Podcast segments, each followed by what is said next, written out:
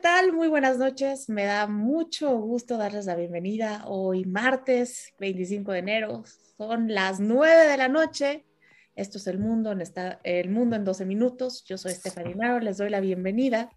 Y el día de hoy no dejamos de brillar como país porque fíjense que a pesar de que hace mucho frío, hay mucha gente que pues no se queda quietecita y la Secretaría de Salud reporta la cifra de muertes más alta de la cuarta ola de COVID en un día. La Secretaría reportó el día de hoy 475 muertes oficiales y 44.902 nuevos contagios de COVID-19, además de que estima una epidemia activa de 293.602 casos. Imagínense cómo se va a poner esto, pero bueno, lo bueno es que ya estamos vacunados y que aparentemente la variante Omicron pues no es tan dañina, pero eso no implica que tengamos que perderle el respeto. Y bueno, entre estos, entre otras noticias, solamente para ir calentando, porque como cada martes, me da mucho gusto darle la bienvenida al dúo dinámico, a Carlos Sandoval y a Jaime Gutiérrez. ¿Cómo están? Bienvenidos. ¿Qué tal, Stephanie? Como siempre, es un verdadero gusto saludarte este, todos los martes a las 9 de la noche y obviamente también al buen Jaime Gutiérrez, un verdadero gusto y sobre todo a, todas las que nos están viendo y a todos los que nos están viendo porque pues nos debemos a ellos. Muchas gracias, Stephanie.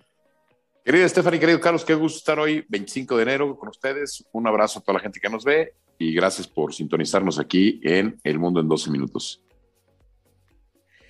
Pues ya ven que son 12 minutos, entonces pues vamos a abrocharnos los cinturones para irle dando la vuelta al mundo en este vuelo ultrasónico al que abordamos todos los martes. Y fíjense que el primer país que vamos a visitar el día de hoy es Chile, porque Gabriel Boric todavía no toma posesión y ya se está metiendo en problemas con las Fuerzas Armadas de su país. Y es que fíjense que tuvo la gran idea de nombrar a la nieta de Salvador Allende, que fue un presidente de izquierda muy famoso que derrocó Pinochet y que se suicidó en la moneda antes de que lo atraparan, como ministra de Defensa. Y esto obviamente ha indignado a muchísima gente y hay un comandante de las fuerzas que le mandó una carta bastante fuerte. Em, el comandante, aquí tengo el nombre, se llama Manuel Ojeda Torrent. Manuel Ojeda Torrent. Y después a enumerar una serie de motivos por las que no quiere que la nieta de Allende sea presidenta, digo, ministra de Defensa, y dice específicamente, les voy a leer solamente un cachito, que su reclamo está basado en los siguientes hechos irrefutables que el expresidente Allende realizó para el logro de su objetivo político de imponer una dictadura comunista en el país. Intentó, sin lograrlo, sobornar a todos nuestros altos mandos, trató de infiltrar ideológicamente nuestra institución y fomentar la división entre oficiales y suboficiales, intentó crear una institución militar paralela a la nuestra, con el apoyo de Luis Fernández Oña, agente enviado por Fidel Castro para tales efectos, y nada menos que padre de la señora Fernández Allende. Fomentó la formación, capacitación y entrenamiento guerrillero con el apoyo humano y material, principalmente de Fidel Castro, sus terroristas del mil, a quienes fraternalmente llamaba los jóvenes idealistas, asesinaron a mansalva a muchos de nuestro personal y Allende graciosamente los amnistió. Y también el primer decreto que firmó Allende una vez que asumió el poder fue indultar a los terroristas del MIR condenados por asesinatos, asaltos, secuestros y por colocación de bombas. Y termina diciendo que espera que usted no lo imite administrando a los delincuentes terroristas responsables de las explosiones antisociales. Así es como se está poniendo el clima político en Chile y creo que este es un buen ejercicio porque muestra ese poder de la sociedad civil a discernir cuando no está de acuerdo con una decisión del presidente. Y creo que podemos tomar en México muchas lecciones porque esto es algo que desafortunadamente se está perdiendo por miedo porque cualquiera que se atreve a discrepar con el presidente ya es miembro de la oposición, es un neoliberal, es un conservador y eso es terrible porque cuando se pierde la libertad de expresión empieza un gran desequilibrio en la sociedad. Carlos.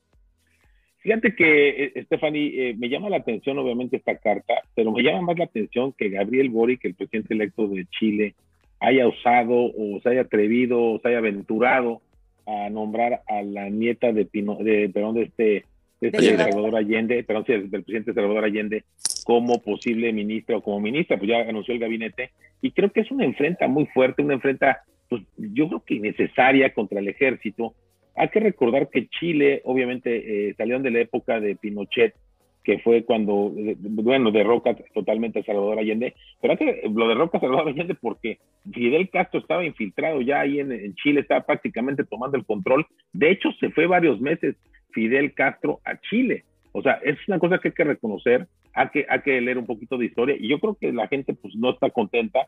Vivieron un tiempos durísimos con el tema, el tema de Pinochet, ya la libraron y la verdad yo no entiendo por qué se le ocurre a este cuate, este joven joven presidente o joven presidente electo de Chile, Gabriel Boric, este, hacer esta, digo yo no diría tontería porque no se oye mal, no me voy a meter en problemas con Chile porque aparte me gusta mucho ir allá, pero pues este, no tontería, pero sí una, una barrabasada. La verdad es que no sé quién lo asesoró, creo que es un grave error y yo creo que ya vienen consecuencias. Entras a un gobierno y te empiezas a, dividir con todos y sobre todo con el ejército.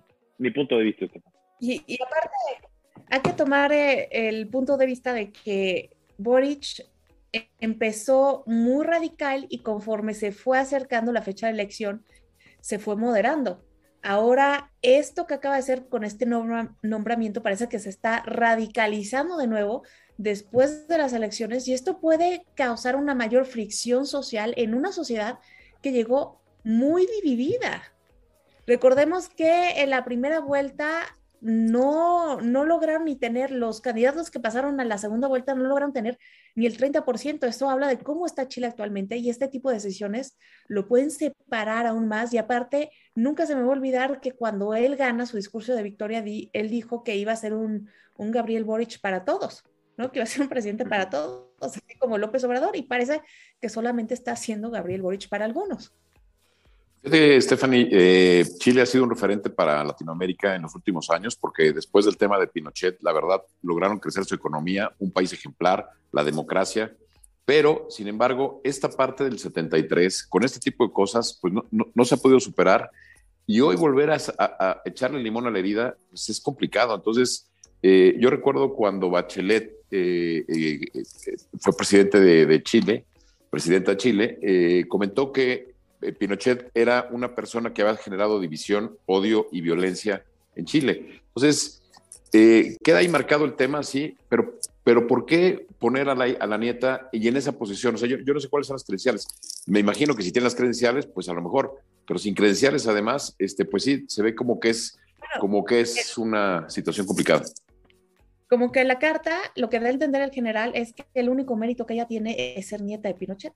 Entonces, de claro complicaría eh, más las cosas, además de que estén corriendo las prácticas que él tanto criticó, ¿no? La práctica del pedazo, la práctica del favoritismo, y creo que las cosas se van a poner más complicadas en Chile ahora que tome posición el 11 de marzo. Sobre todo vamos a ver lo que pasa en política exterior, con quién se termina alineando finalmente, pero el hecho de que aquí en México, tanto el presidente como el canciller hayan celebrado la victoria de Boric como algo personal, a mí la verdad me dice que por ahí puede ir el eje con el que eh, se piensa alinear y esto sería terrible para una de las economías que siempre ha sido sobresaliente.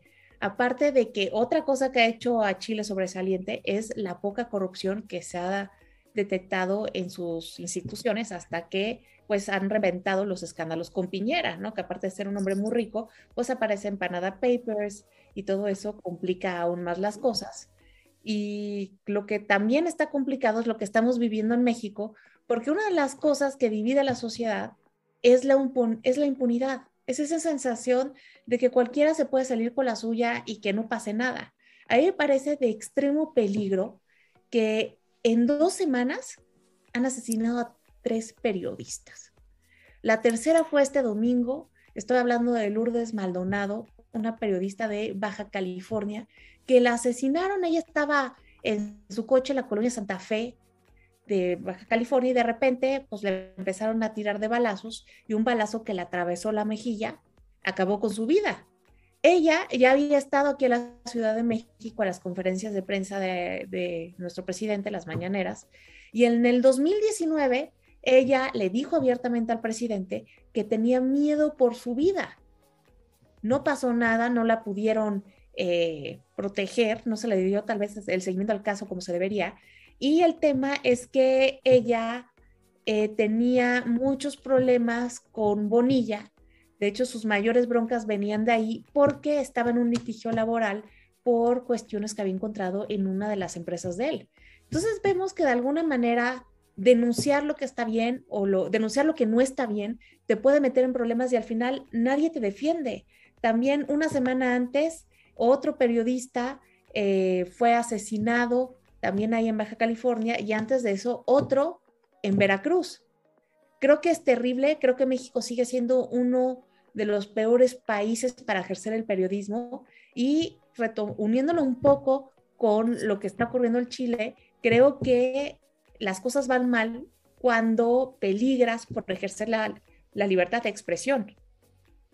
No, totalmente, Stephanie. Yo creo que para todos nuestros amigas y amigos que nos están escuchando, la verdad es que el récord de tener un periodista asesinado eh, por semana, el hecho de estos tres periodistas de las últimas tres semanas, eh, y como bien dices tú, Baja California son dos, dos periodistas asesinados ahí, uno en Veracruz, son los estados que más, más han tenido este, muertes de periodistas, pues la verdad habla muy mal del país, habla muy mal de la, bueno, de, la protección, sobre todo a los periodistas. Y como bien lo dices, Stephanie, esta periodista, este, Lourdes Maldonado, había asistido, de hecho estuvo en la mañanera, fue muy impactante cuando en las noticias de, de, video vemos que está en, está, en la, está en la mañanera, habla ella y obviamente el presidente se compromete a protegerla y obviamente la matan. O sea, yo creo que esto es un tema gravísimo, es un tema, primero, pues no está funcionando de alguna manera la protección a los periodistas.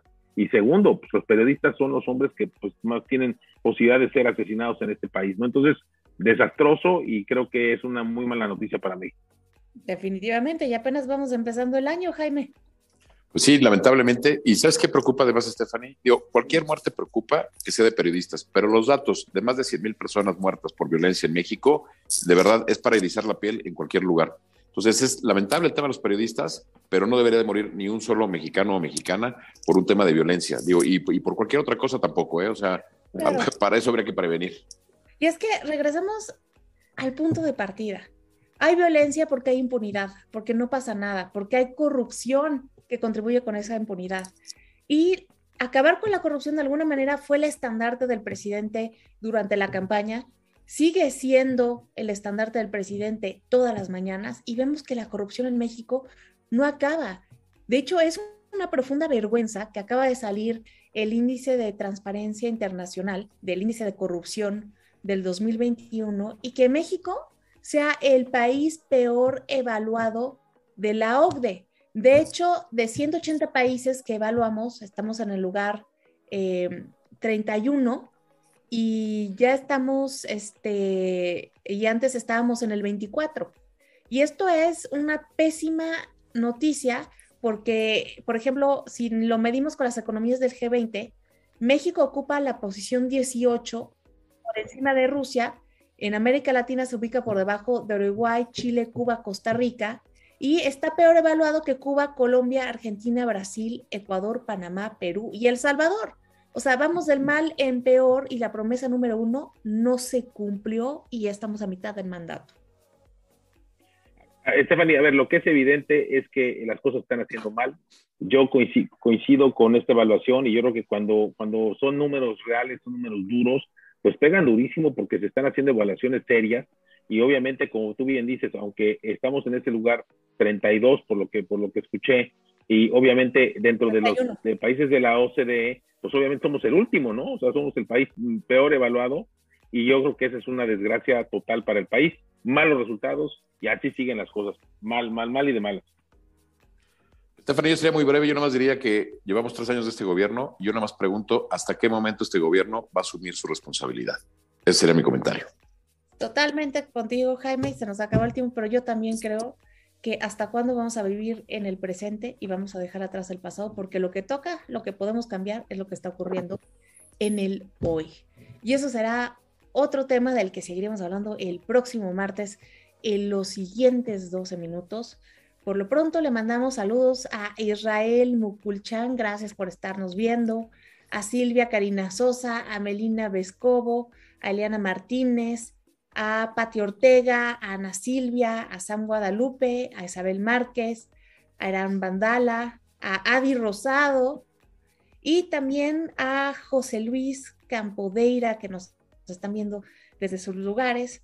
Y aquí nos hacen una pregunta rapidísima y vamos a contestar muy breve porque este va a ser un tema que vamos a tocar la próxima semana, que si creemos que realmente Putin puede atacar en el tema de Ucrania, yo brevemente voy a decir que no creo que se atreva a hacerlo porque hay sanciones económicas que acabarían rotundamente con su economía y creo que nada más está fafarroneando para tener con qué sentarse a negociar en la mesa con Estados Unidos.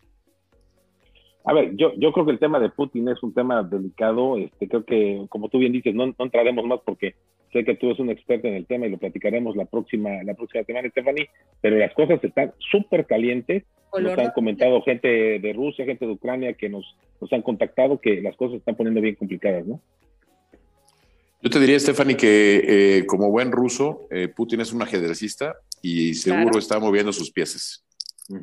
Bueno, pues ya seguiremos hablando de este tema la próxima semana en los siguientes 12 minutos. Yo soy Stephanie Naro y les recuerdo que tenemos una cita el próximo martes a la misma hora en el mismo canal. Carlos Jaime, muchas gracias por habernos acompañado.